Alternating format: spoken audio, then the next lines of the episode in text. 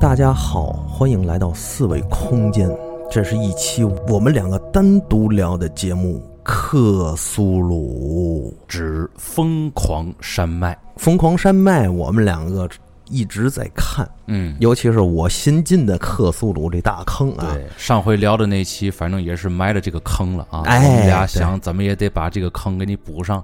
然后看这期呃我们做的这个效果呀，然后再决定以后还聊不聊整个洛氏宇宙的其他的著名的短篇或者中长篇小说。嗯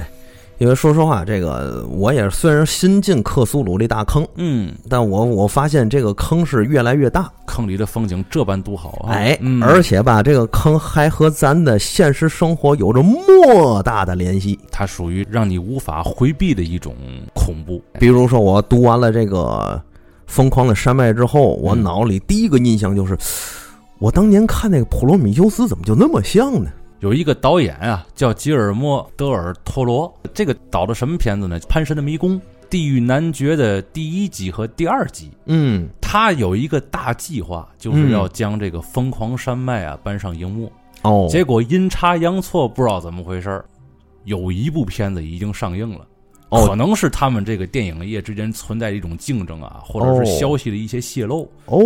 哎，原本是定着这个饰演这个地狱男爵的这个男演员嗯，和汤姆克鲁斯，嗯，他们两个人去演这个《疯狂山脉》的，哦好像定档已经定好了。哦，结果这个时候，普罗米修斯出现了。哦，他整个《普罗米修斯》里边所营造的那个剧情和氛围，完全就是照搬了《疯狂山脉》的剧本。对对对对对，唯一的区别就是一个在南极，一个在外太空。他们对于这个远古的造物主，包括这个整个环境，嗯整个这种神秘的描写，包括他们最一开始去有一个大型的一个机构去赞助他们去进行这种探索，嗯完全是一个套路。吉尔莫·德尔托罗呀，他就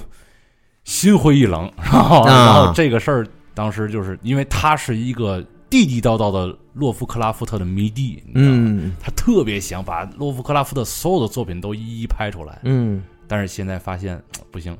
这时间节点错过了。哦，所以现在这部片子一直处于一个搁浅的一个逃票的这么一个状态。哎呦，嗯，你说很这很可惜，其实很可惜，因为我看这个《普罗米修斯》之后，就是我看《疯狂山脉》之后，我发现《普罗米修斯》里基本上就是照搬的这个《疯狂山脉》走的，没错儿。而且很多台词都一模一样。对，克苏鲁体系，它现在还属于一种比较小众的。对可能大家一直在接受这个文化，但是他不知道克苏鲁。对，所以说，要是拍《疯狂山脉》呢，这个对 IP 等于是新的，你明白吗？对对对对，如果拍这个《普罗米修斯》，他借助了异形的这个 IP 的话，对可能会对，更有票房号召力一些。嗯，其实我看完这个《疯狂山脉》之后，包括我看了一些克苏鲁的这个文章哈，嗯，我有一个特别大的感受，嗯，就是克苏鲁虽虽然它小众不是 IP，但是它的精神内核，包括它的这个诉说的故事，整体的构架，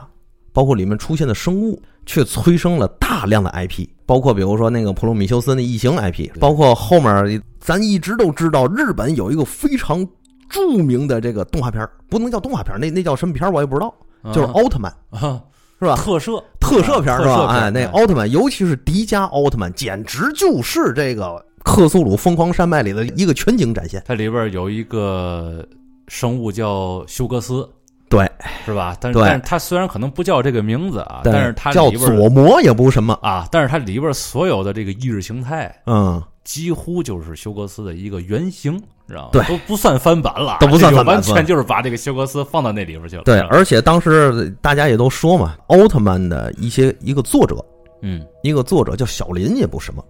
他其实就是世界著名的克苏鲁神话体系的写手。嗯，所以有人家也有人说啊，这个奥特曼这个体系为什么能够长盛不衰，跟这也有关系。嗯，你像这个暴雪，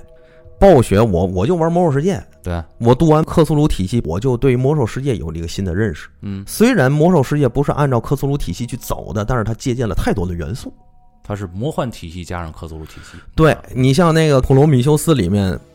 大家都发现最后出来一个大白。嗯我后来看完《疯狂山脉》，我就知道那个大白其实就是古老者。嗯，那到这样的话，咱们是不是有必要把这个整个《疯狂山脉》这个剧情给大伙儿整个串演一哎下？，咱们大体上说一下，对嗯因为在这个洛氏的这个恐怖里头啊，就是洛氏的小说里面，我发现了，就是他们的主角都叫调查员。《疯狂山脉》里面呢，也是一些调查员受到了一个基金会的支持。对，这是通常在玩这个克苏鲁桌游跑团游戏的时候最大的一个角色扮演，知道吗？就是调查员，对，调查员一号，调查但员是号。二号，当然，咱们都知道，咱们也有一个别称叫保密员。啊，对对对，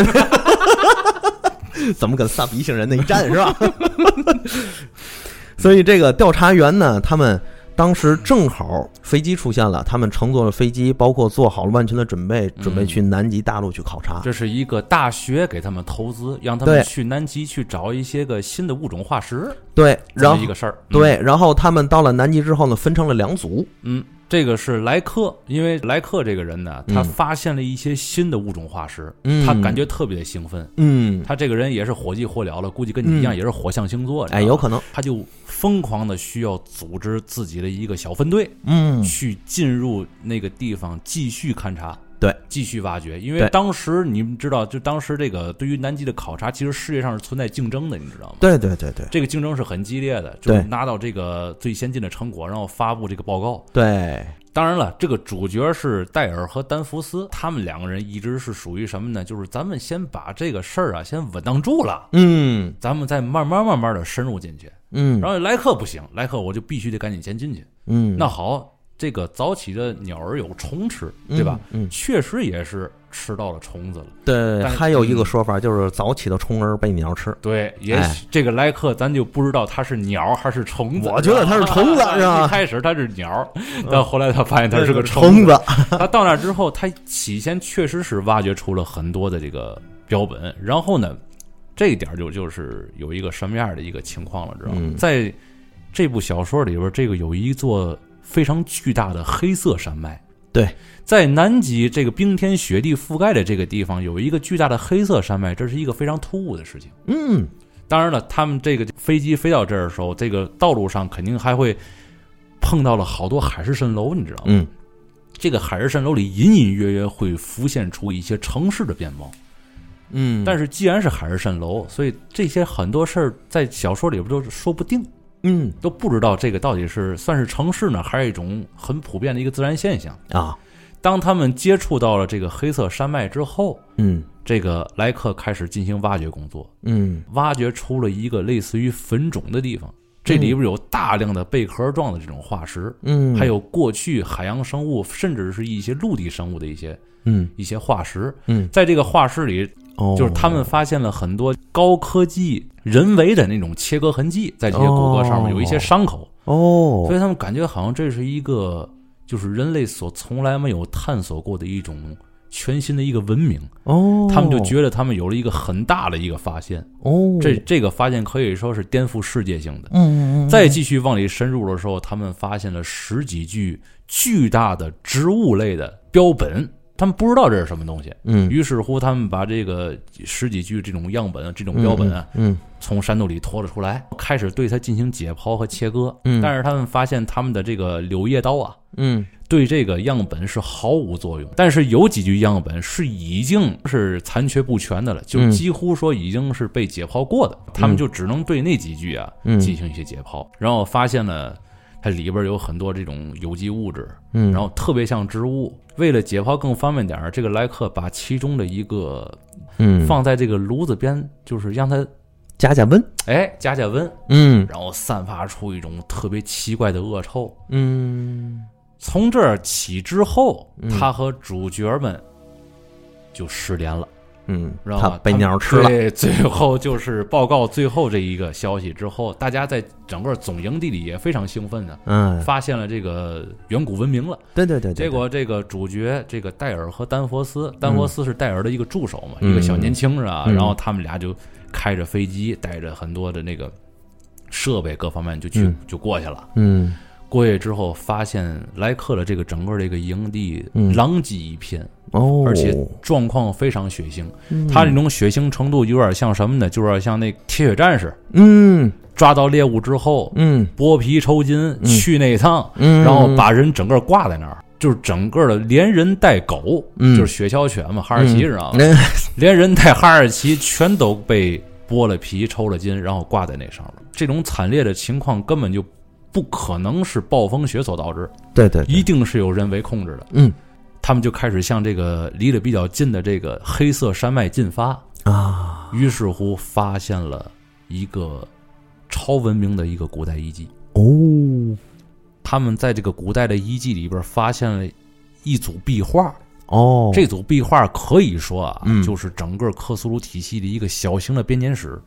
是吗？然后看完这个壁画以后啊，嗯在一个房间里边发现了一堆，就是说常年生活在地底下，然后身高有两米，嗯全身体通白，嗯，眼睛是盲目的，一群嗯企鹅。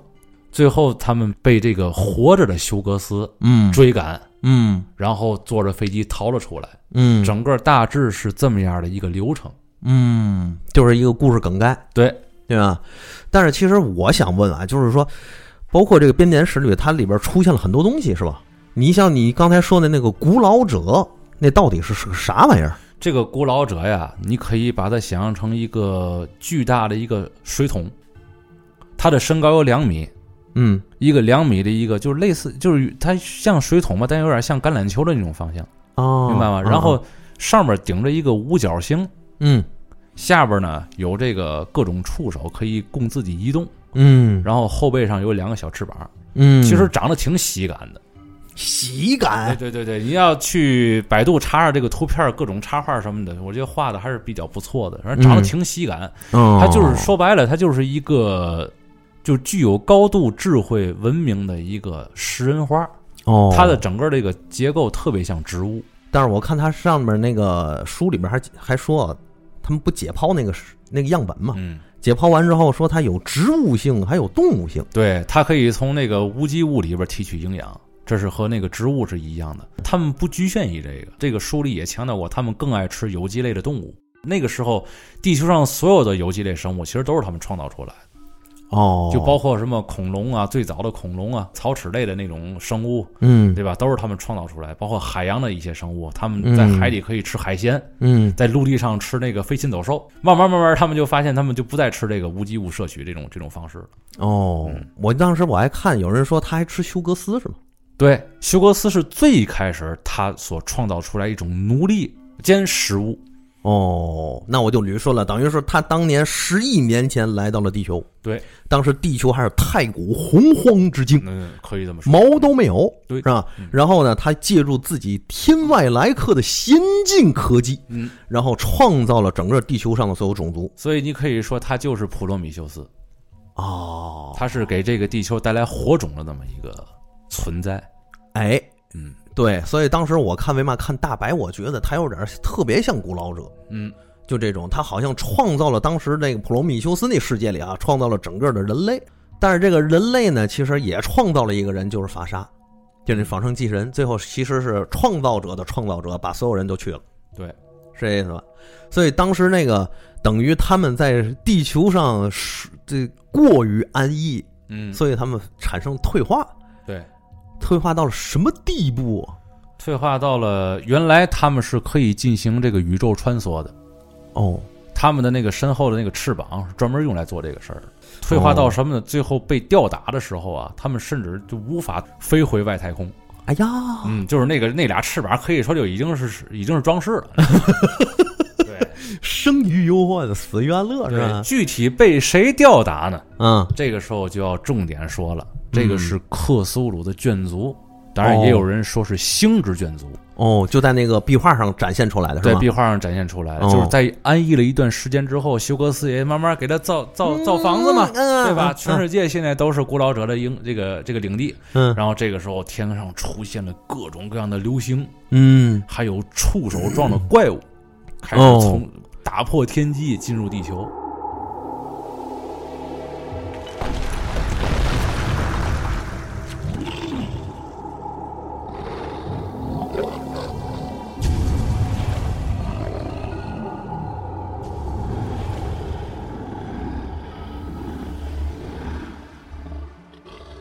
这些是克苏鲁卷族，克苏鲁卷族不代表克苏鲁，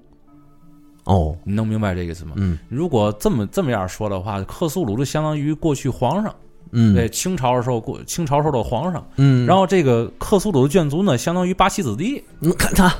明白了，啊明白这意思吧明白明白，它有一些个同样的血统在里边儿，嗯也有一些外形上的特征。嗯大大家可以参考一下，就是《黑客帝国》里边那些机器章鱼啊，啊的，而且有的那个克苏鲁的眷族长得其实跟克苏鲁几乎是一毛一样，知道吗？哦，只不过就是体积特别小，嗯，因为克苏鲁说是一千六百多米高，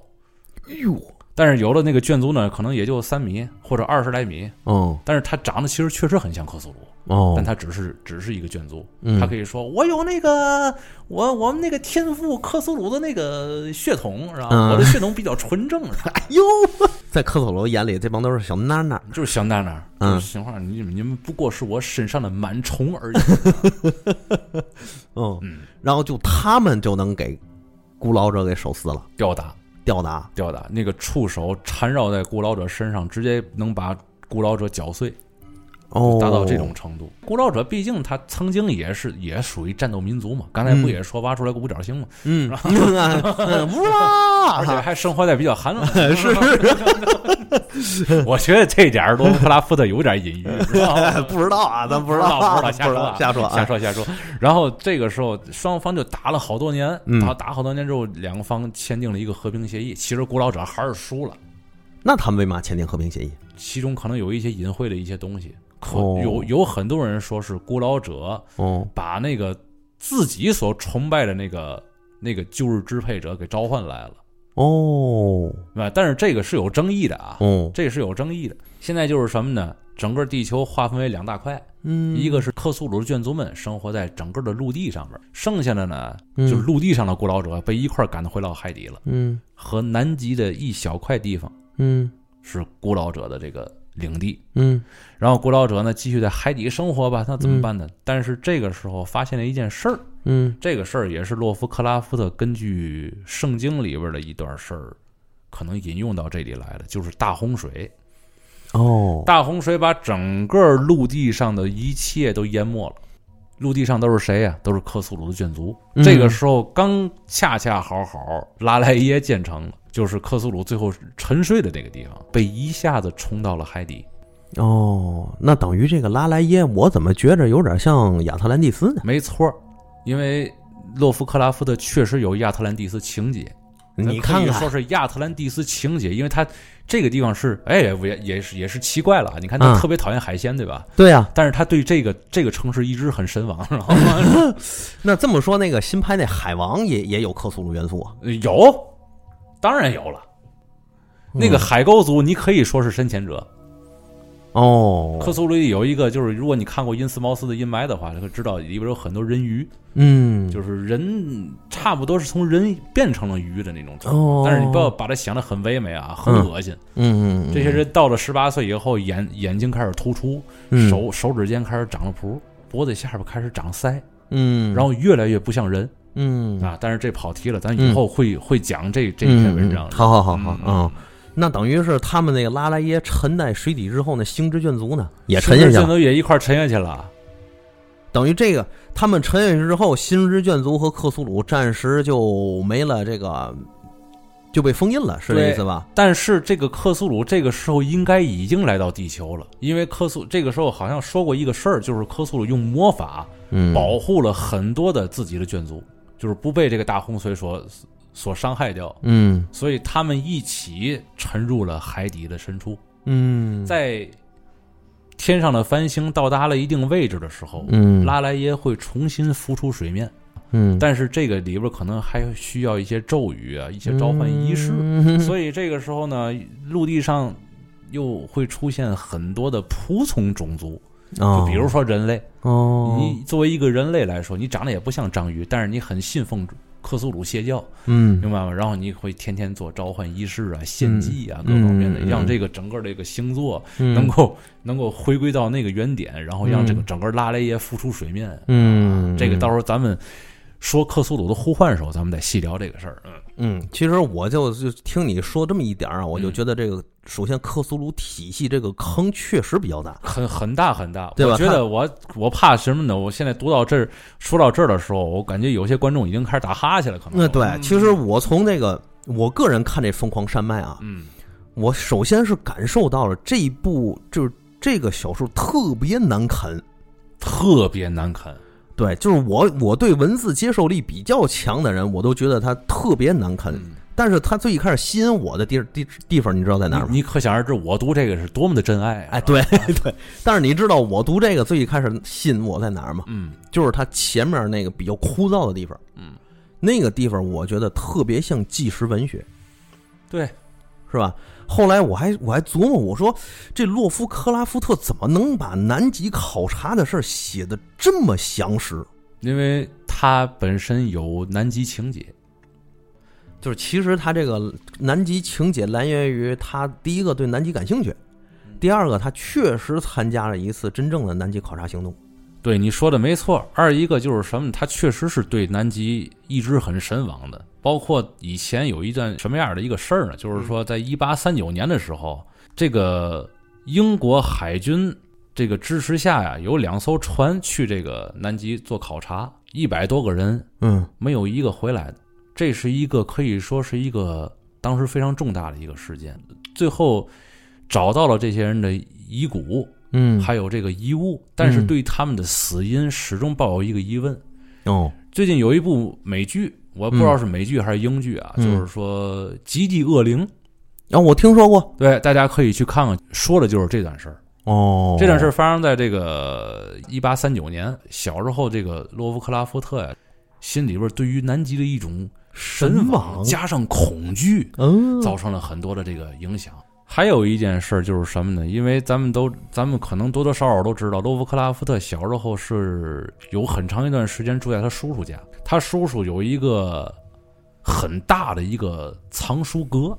他每天最大的兴趣就是在这个藏书阁里看书。啊，藏书阁里呢，他发现了那个有一本威廉·克拉克的这个《极地海盗》，然后他也是从这一点上来讲，对于这个整个这个南极嗯神往的开始，嗯，甚至是他在这个十三岁的时候还、还自己还写了三篇啊关于这个南极的论文。你想，他十三岁的时候写这个东西，哟，这牛逼这个，哎，所以你想，你可想而知，他儿时的时候对于这个南极的这种憧憬，嗯对吧？嗯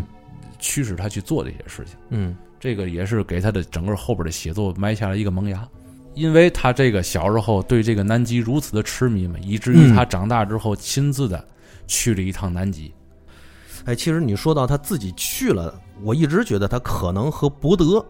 嗯这个人一块儿在三几年的时候考察过南极。，对，因为我知道是嘛，就是伯德考察南极这个事儿是人类考察南极一个重要的转折点。嗯，他第一次用飞机飞越了南极，那个时候整个这个南极或者说北极吧，对嗯整个人类的这个影响到底有多大呀？禁区无人区可以说就是无人区，禁地是吧？禁地就是在谁去谁死可以说。哎，因为三几年的时候啊，包括更早以前，组织过多次对于南北极的考察，嗯，是吧？对，对于极地考察，因为人类一直，咱们一直想把这个全球最后两个盲点给它补上，哦，想看看这冰盖之下到底有什么，那儿到底有什么，就是探知欲嘛，冒险者嘛。嗯嗯嗯，等他们后来，伯德依据着当当时发明的飞机啊，他带着他驾驶飞机飞越了南极。嗯从这儿过来之后，我也是看到了这个洛夫克拉夫特在这个这个疯狂山脉最前段这个纪实文学里的描述啊，嗯，所以我我总觉得他可能是有过这个影子。就是一个双翼飞机是吧？上面能坐两个人，前后一人 一一一边一个是吧？是这意思吧？哎，差不多是这意思然。后在网上其实还能找到这个当时的一些记录，就是说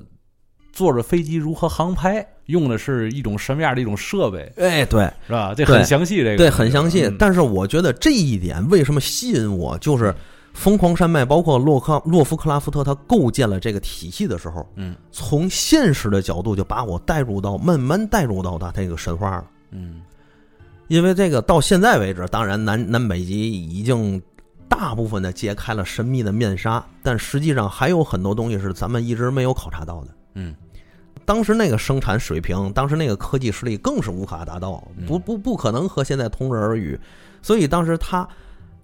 洛夫克拉夫特对于疯狂山脉后面古老者，包括他那个巨大建筑的那个那个构架，特别能够抓住我。嗯哎，我就觉得这东西就是真的，那没呃，感觉好像就是现在要去南极的话，那东西可能就在那儿。哎，就在那儿。当然，这个真是打引号，我心里知道这事儿不存在，对吧？他这个设定很嗯就是啊荒读诞。着读着你信了，哎，嘟嘟，我信了，你明白吗？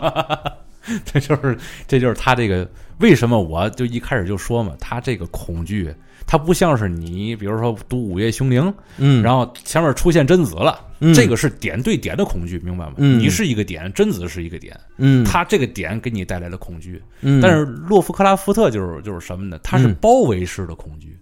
就是啊，无数的点在你周围，嗯，但是危险已经很离你很近了，但是你一点儿都感觉不到。哎，等你感觉到这种恐惧的时候，你也差不多该完了。对，你想恐你已经可以说你已经疯了，你知道对吗？，你像洛夫克拉夫特有一句名言，知道啊恐惧源自于未知，对对吧？所以说他整个《疯狂山脉》里头其实没写什么太多具体的事情，但是他把这个未知的这个环境给我构架出来了，嗯，然后我就当时就感觉我是身临其境，嗯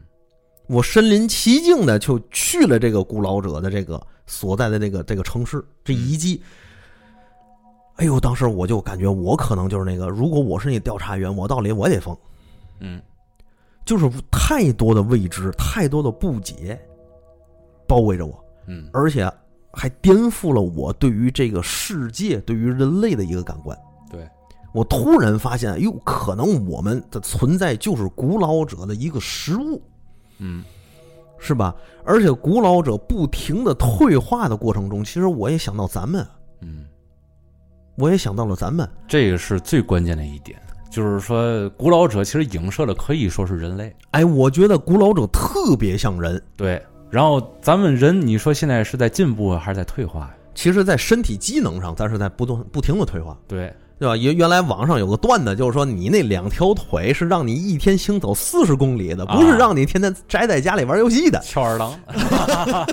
对吧？但是现在你可以想想，咱们走一公里都已经觉得有点累了， 嗯上个六楼都呼呼喘嗯，所以说咱的身体机能其实确实是像古老者一样在退化。但是没事儿啊，我们不干活也行啊，我们有这个机器人，可以后可以帮我们干活嘛休格斯是吧？啊，还有好多的这个人工智能嘛， 哎呦哇等后来哪天真天王了， 啊，破门而入 T 八百，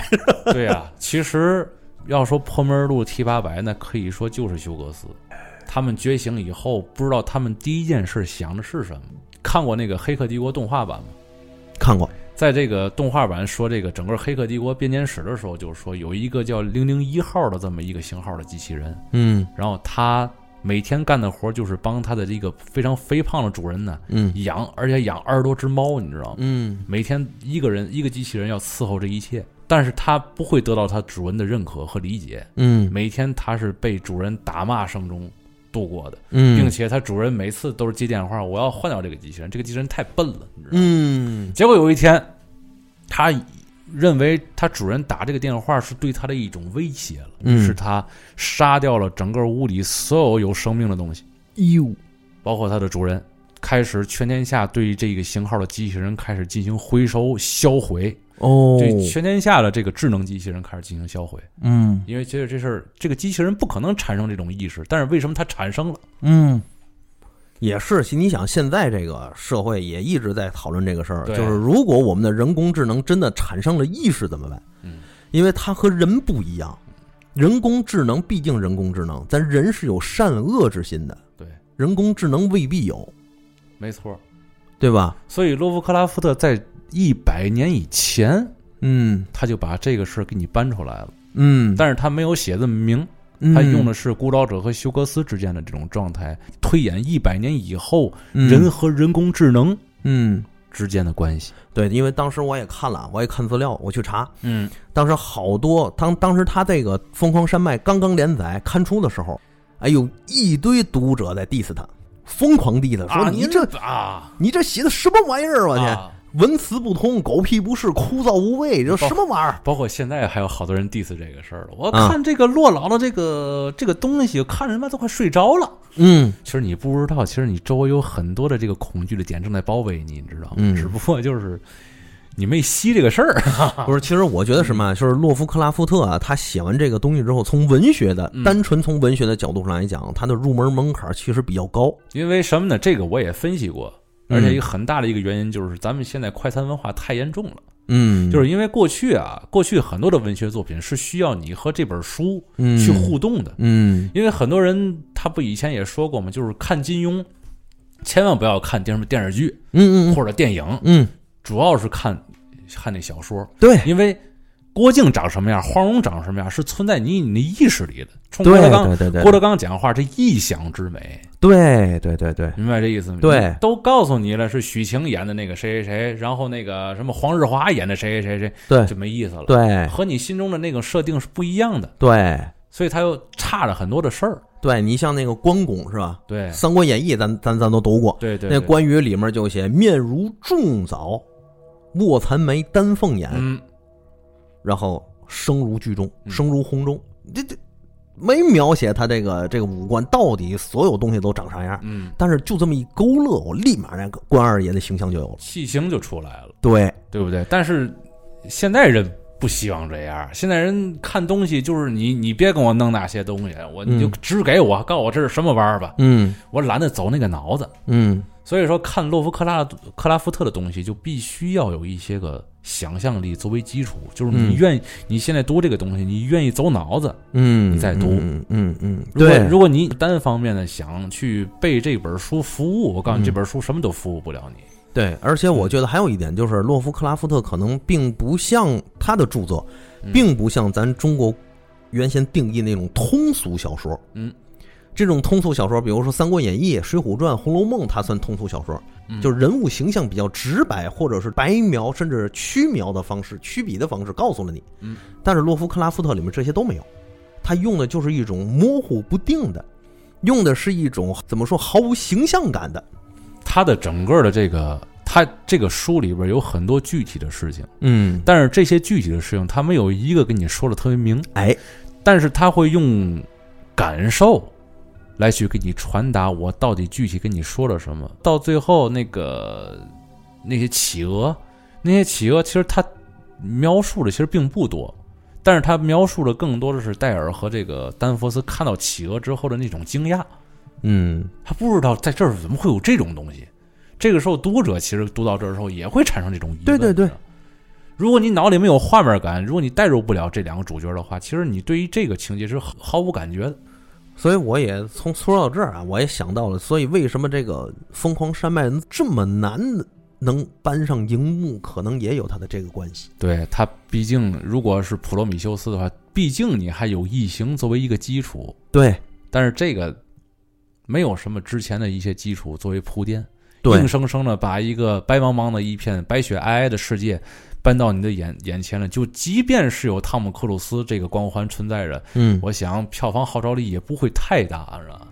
其实我觉得就是小众人群肯定会去看，嗯但是大普罗大众就难了，嗯，对吧？大部分人可能知道克苏鲁，但是都不知道克苏鲁是什么。对，就更别提《疯狂山脉》是什么了。对，其实我一直看完这个，我虽然没有通篇看过这个洛氏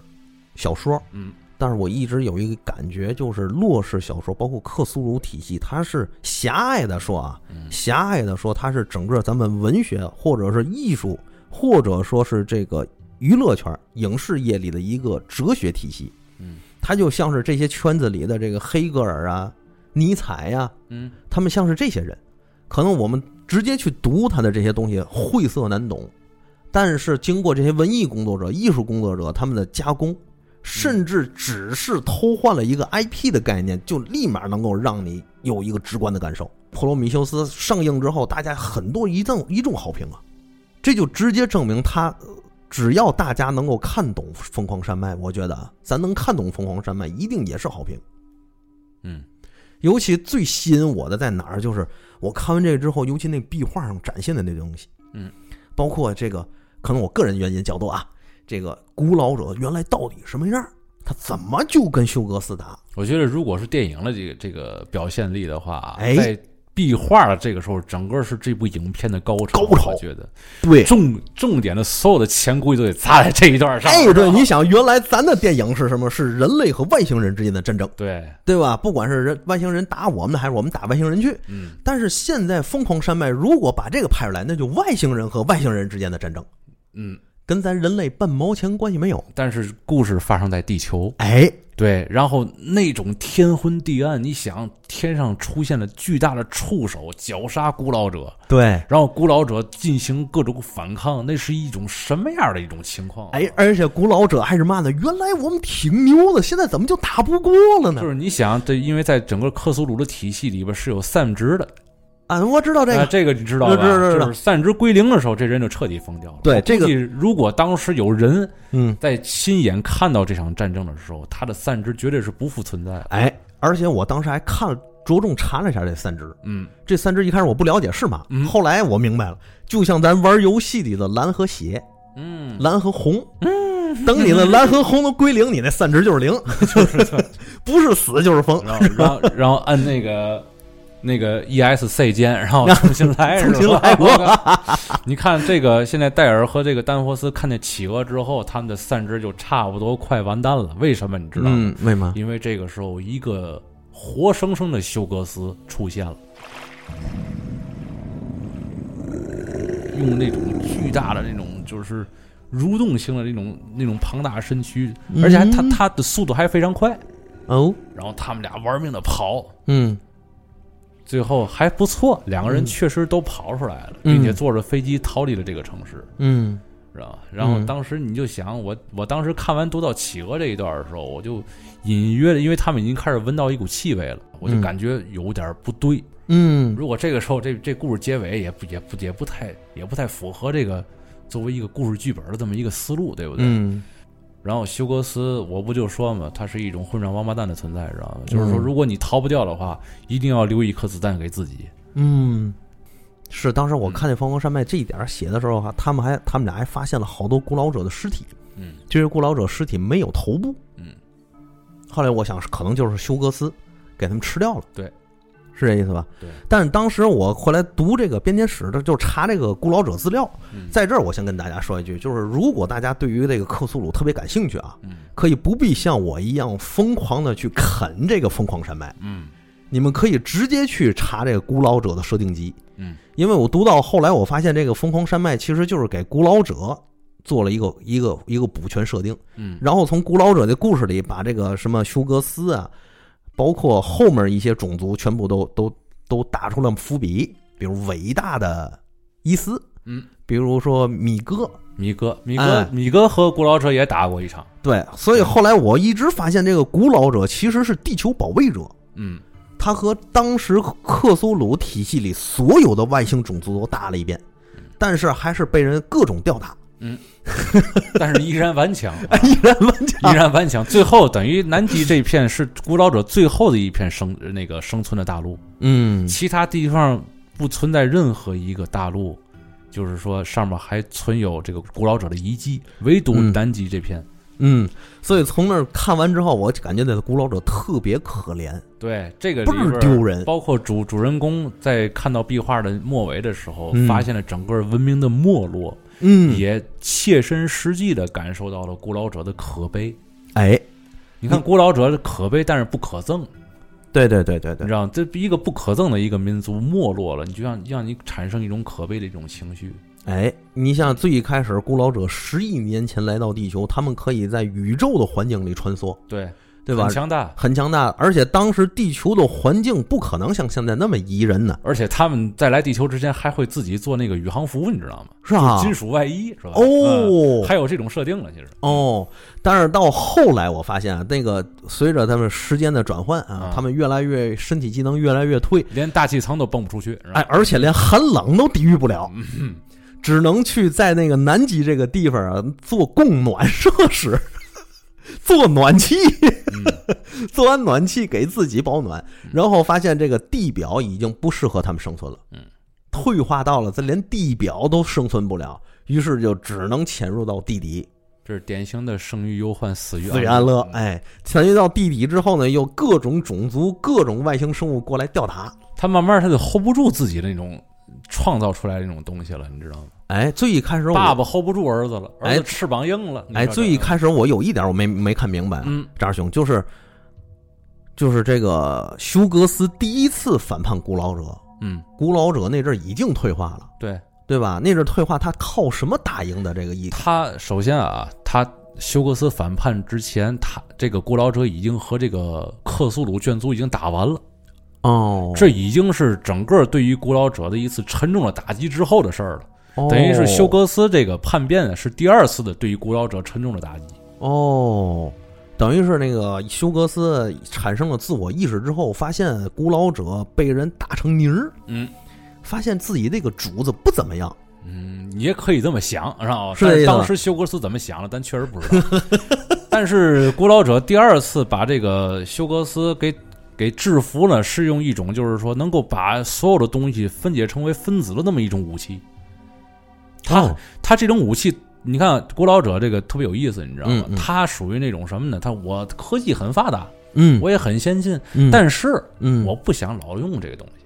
哦，你看他跟人不一样，哎，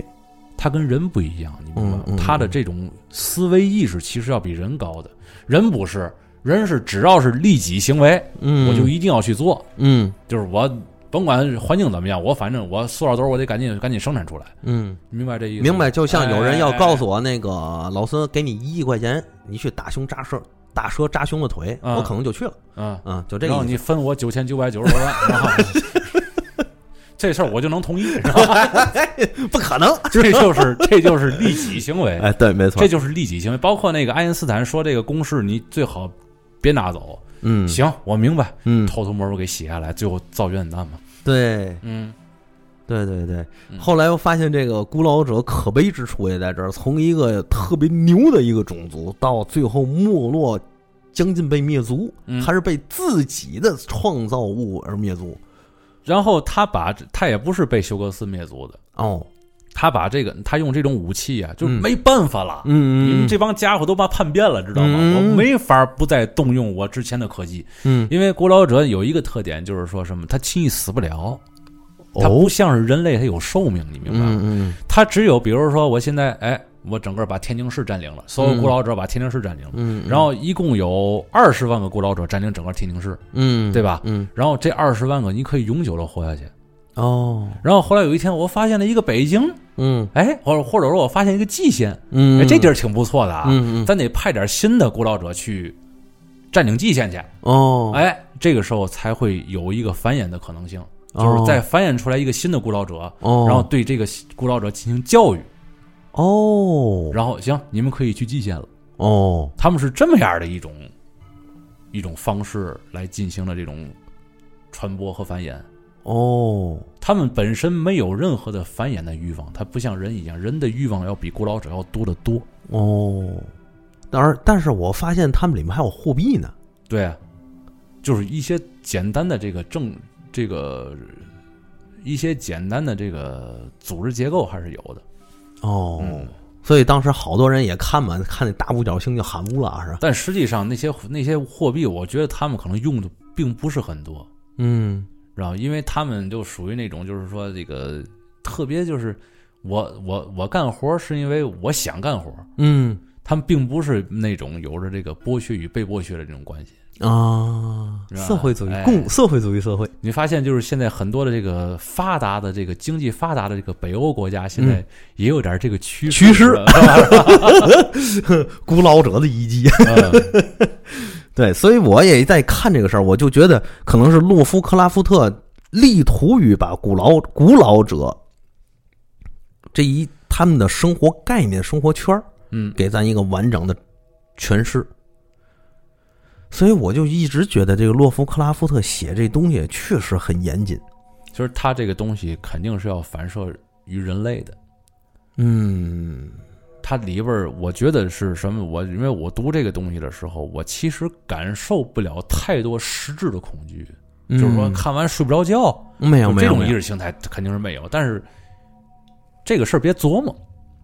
哦，因为孤老者，你要是把孤老者和人类做比较的话，其实人类真的有些地方是不如孤老者的，嗯就是他很多的思维意识形态上面，他是不他是不如孤老者的。就是说、嗯嗯说句更白点儿的话，他想的没有孤老者那么开。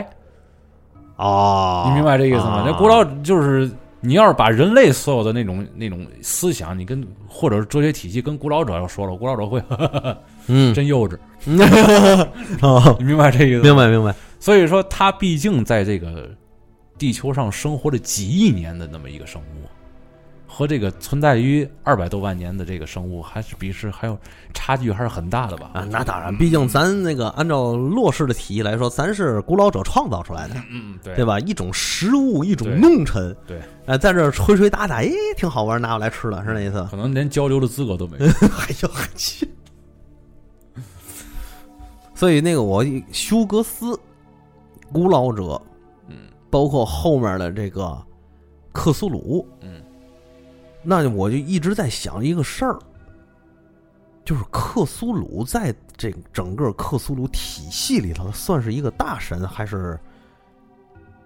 还是一个一个小神，还是怎么着啊？从整个的这个这个得看二设了，就是德雷斯的那个设定了。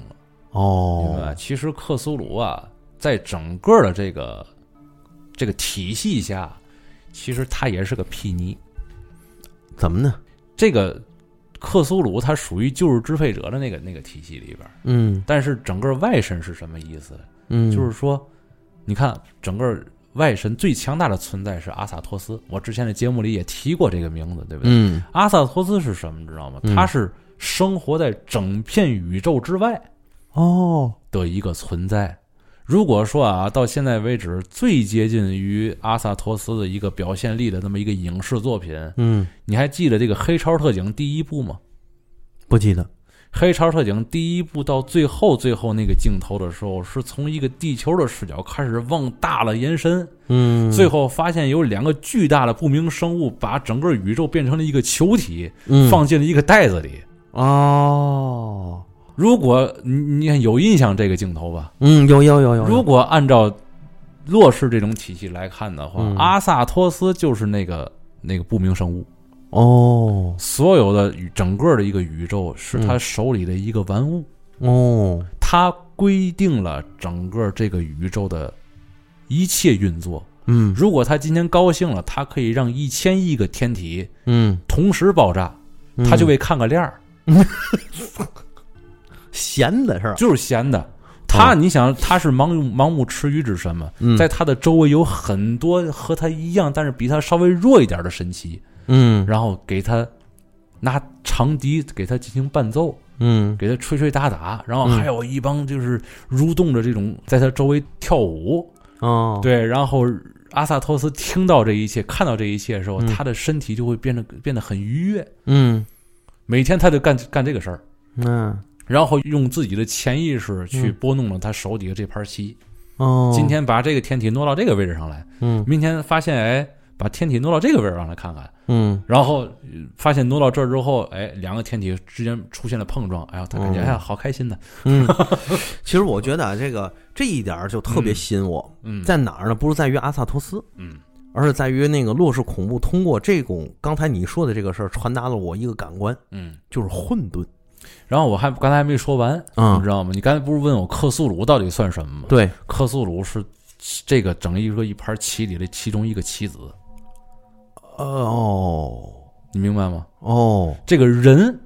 嗯，在这个棋盘上你都看不见他的存在， 你知道吗？古老者都看不见的，那么对说，对对，可以这么说，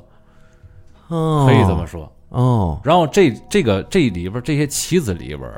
离和这个阿萨托斯啊，就是关系比较密切的，嗯，有尤格索托斯和奈亚拉托提普。哦，奈亚拉托提普就相当于阿萨托斯的一个信使。哦我经常哎，我跳出这这这这副棋，我跟嗯阿萨托斯我去套套近乎去，然后再回来再替阿萨托斯办点事儿，哦这么个人，哦这么个玩意儿是吧？哦 哎哎哎哎，哦，然后克苏鲁，你想想在里边是一个，嗯，其实是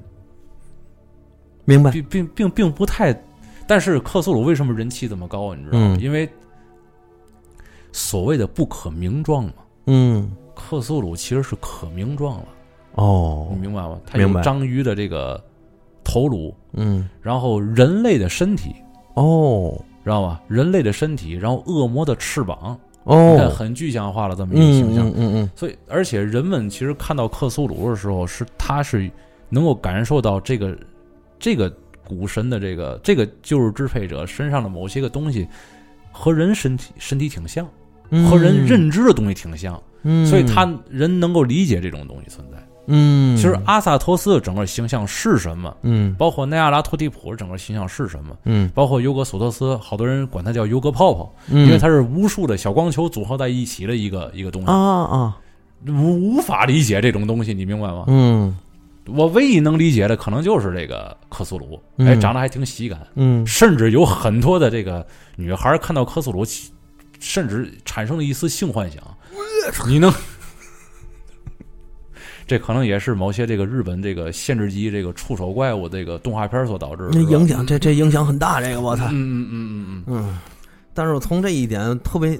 就是就是话说回来，就是他们这一块儿特别吸引我在哪儿 啊？就是原先我就是们触手是吧？那不 就宫口动漫是吧？带带着粘液的 触手， 哦不是，我不太看那玩意儿。呃对 当时我看这个东西的时候，特别特别吸引我在哪儿？嗯，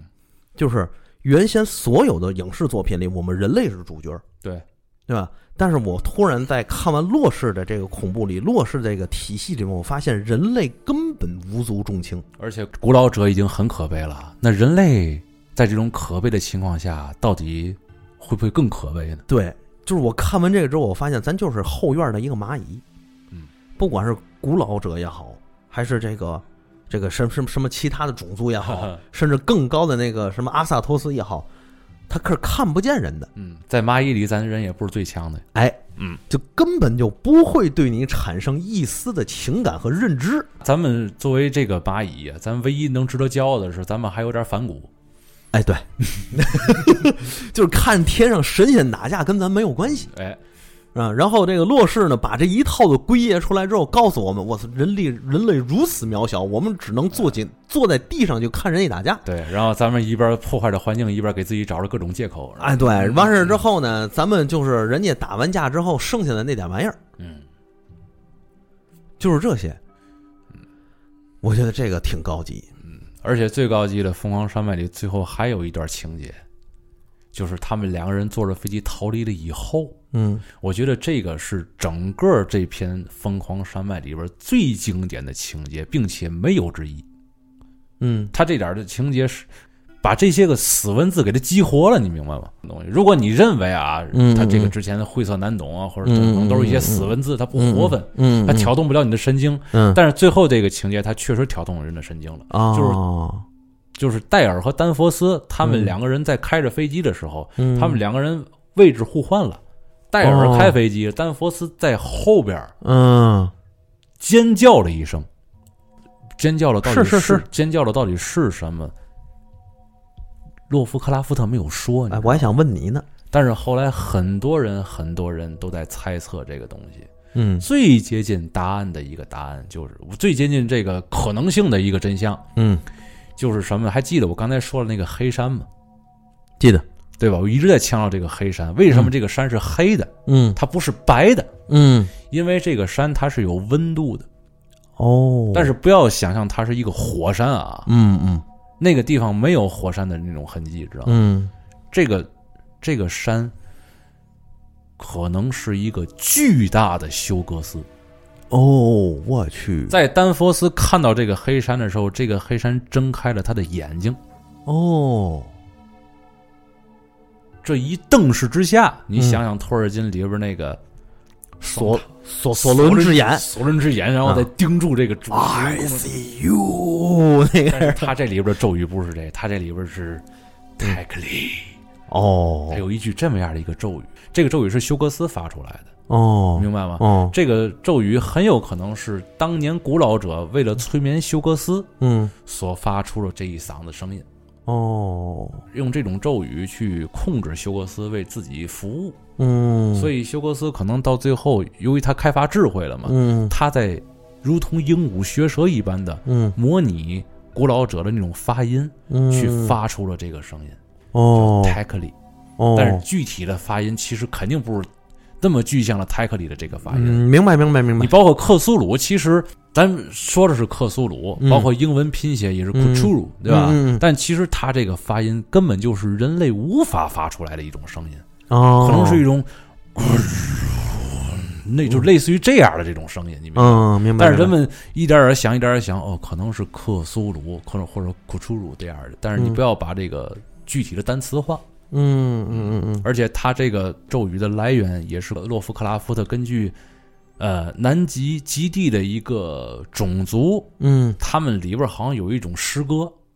哦，这种诗歌里边写过一个，就是说一个比较悲惨的一句话，这句话发音就是这个泰克里，嗯，他把这句话引用在这儿了。明白所以说，最后休格斯可能是发出了一种比较悲惨的一种呼唤，嗯，但是这个时候我给我带来的巨大冲击，你知道是什么吗？如果这真是一个巨大的休格斯的话，嗯我可以说，在整个的这个洛氏体系里边，这个宇宙里边，嗯，人类几乎就可以说是活不了几年了。哦，你看现在整个人类科技发展最直观的一个环境问题是什么呀？全球变暖，对不对？对，如果咱们生活在这个体系下，全球变暖之后，第一个人类要面临面临的灾难，你知道是什么？不是未来水世界，你知道吗？嗯，是这个休格斯可能就要从南极脱离出来了。哦，有道理，你说是不是？是你说这点儿是不是让你感觉就是你想到这一块的时候，你就感觉确实是脊背发凉。是，就是咱们人的这种现在对于这个科技的追求，还没有到这个停止的这个阶段，还没有意识到这个阶段。嗯但是环境问题已经开始演变了，嗯已经开始，比如就是大量的这个南北极的这个冰川大量的融化，嗯，大量的坍塌。嗯，现在休格斯可以说这个庞大的休格斯现在被困在这个极寒之地，哦他出不去。哦，但是在有一天，嗯在全球变暖的这种促使下，嗯他可能会苏醒，并且逃离他这个地方。哦，而且他那双巨眼已经开始睁开了。哦，那如果他要逃离的话，碰上克苏鲁怎么办？我觉得碰不碰上克苏鲁这是一回事儿，嗯人是肯定是没戏了，哦人是看不到他碰上克苏鲁以后那一天了。嗯克苏鲁在这个设定下，其实还是在拉莱耶里沉睡着的，哦你知道吗？他肯定会，我觉得他肯定会见到克苏鲁，嗯嗯嗯但是没有人的这一这一切，对于人来说已经毫无意义了。哦。但是如果要是咱架空设想啊，咱架空设想，如果这个这个休格斯真真真真的苏醒了，嗯，咱们也都知道这个，咱们人类也知道有克苏鲁这个玩意儿了，然后咱们会不会去唤醒克苏鲁，让克苏鲁去打败休格斯？你知道休格斯这个这个东西啊，嗯一直是洛夫克拉夫特里边一个很重的一笔。嗯你看，咱们咱们可能喜更喜欢克苏鲁，但是嗯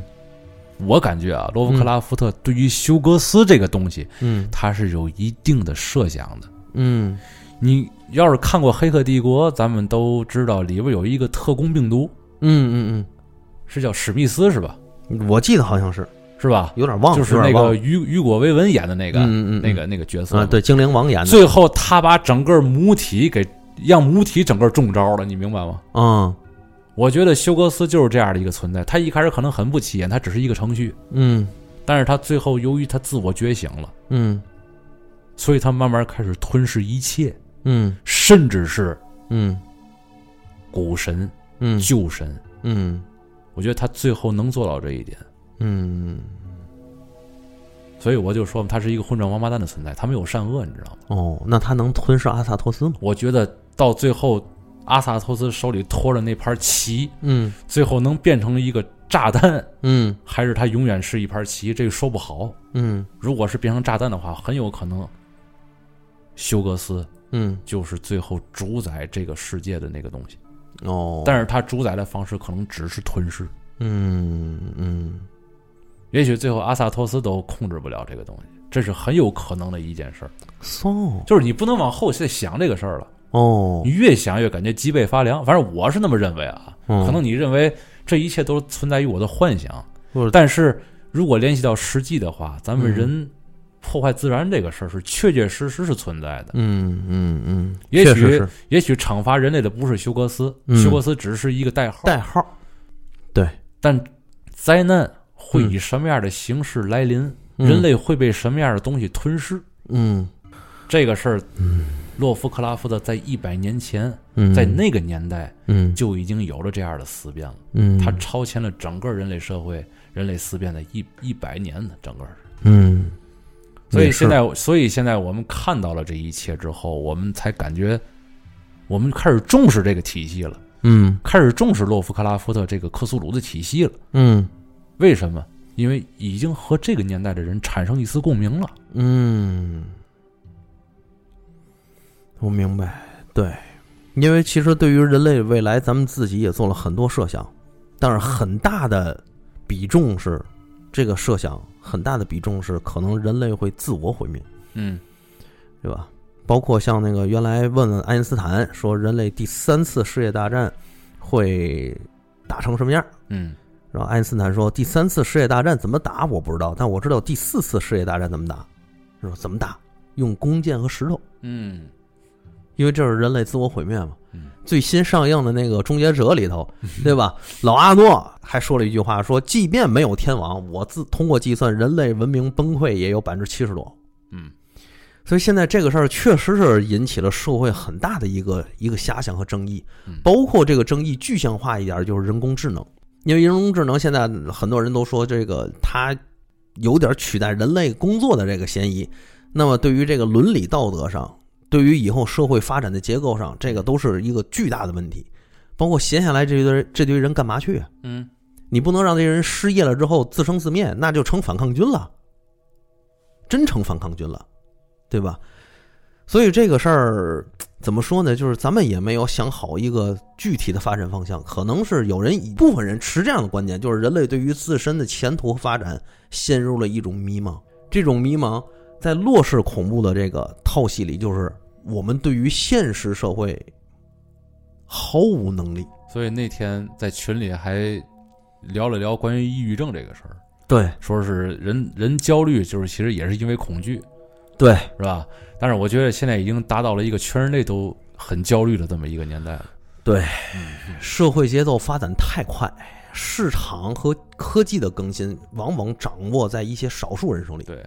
咱们广大的人群呢，就是说被动接受这些，我们只能跟着走。嗯但是社会和市场还有科技的发展，又使得我们这种落后性要有一种淘汰的意味在里面。嗯所以这个这个确实是引发人焦虑的。但说到这儿，咱就必须得提一句啊，嗯，这种焦虑其实源于不必要。嗯为什么这么说？就是说，人始终有都会存在一个铁饭碗儿嗯，这个铁饭碗儿就是你自己的能力。比如像你扎熊，你的铁饭碗就是你的画，嗯，对吧？每一个人其实都有自己的铁饭碗儿，就看你自己把这把铁饭碗儿怎么运用，怎么端得住了。这个其实最早就是克，就是那个古老者他们生存的一个法则，我觉得嗯就是我我做这件事儿是因为我擅长，我想做，嗯于是乎我做了，嗯。我不用考虑其他的。从另一个角度说，就跟拿破仑那名言似的，你给我足够的指挥元帅指挥棍儿，我就能统治世界。但是现在咱们整个人的这个社会组织架构可能还不允许这样，包括什么贫富差距乱七八糟的，我觉得哎，这这个个慢慢发展这嘛个。哎，这就不多说了，是吧？对这个嗯但是其其咱还是把这个聚焦在《落氏恐怖》里这一点，就是我觉得它和现实特别像，嗯，只不过它是基于现实的情况得出了一个荒诞的理论，这个荒诞还要打引号嗯，因为它毕竟是小说，对吧？小说是允许荒诞的，嗯就像罗密欧与朱丽叶，它不可能存在于现实生活中，但它依然是文学经典是一样的。所以我就觉得这个《洛氏恐怖》，它让我读完了之后，感觉我的生活其实是被个这个这个克苏鲁体系所包裹着。嗯我玩的游戏，我看的电影，我看的小说，嗯，甚至我看的一个特摄的动画特摄片儿，像那个这个这个奥特曼，对是吧？包括很多的动画片儿里面，都无时无刻不存在于克苏鲁，以至于我现在看克苏鲁之后，我再看那个东西，我操，克苏鲁，嗯，哎，我操，克苏鲁，哎，我去，还是克苏鲁，所以我就开始对它产生了一丝兴趣。嗯，嗯但是你以前都不知道它来源于哪儿，现在知道了叫克苏鲁，对，嗯，所以我也是希望大家所以它你你你看这个东西，所以它需要门槛儿，知道吗？如果哎你没有玩过这些游戏，接触过这些电影的话，其实你看这个好像也就没有太多的感觉了。哎，但是我觉得现在是大家去了解这个文艺圈、艺术圈，狭隘的说啊，文艺圈、艺术圈里哲学的、一个好时候嗯，因为大量的这个片子开始具象化克苏鲁这体系了。嗯比如说我们看《疯狂山脉》，你听我们读完之后，你不用去看这个东西，你看一下体系集、设定集，很简嗯单。然后看一遍这个《普罗米修斯》，这事儿你就看完了。我觉得还是别看《普罗米修斯》了，还不如看那怪形呢啊，那也行。 啊！因为那个咱们一开始说那个莱克那营地嘛，啊全让古老者给手撕了嘛，对对对，有一条狗啊，逃走了。整个的这个怪形的一开始就是一个直升机追一条狗，你知道吗？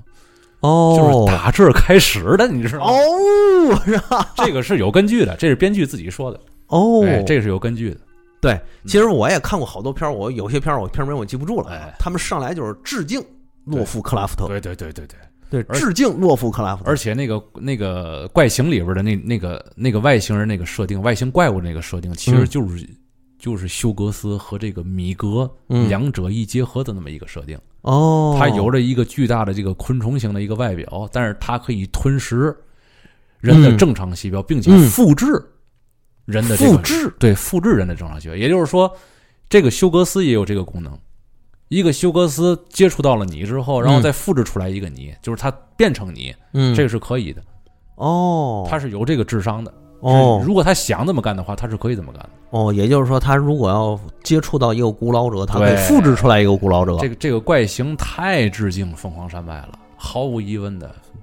哦是，吧？你看好多经典片儿都是源自《疯狂山脉》那当啊，然了，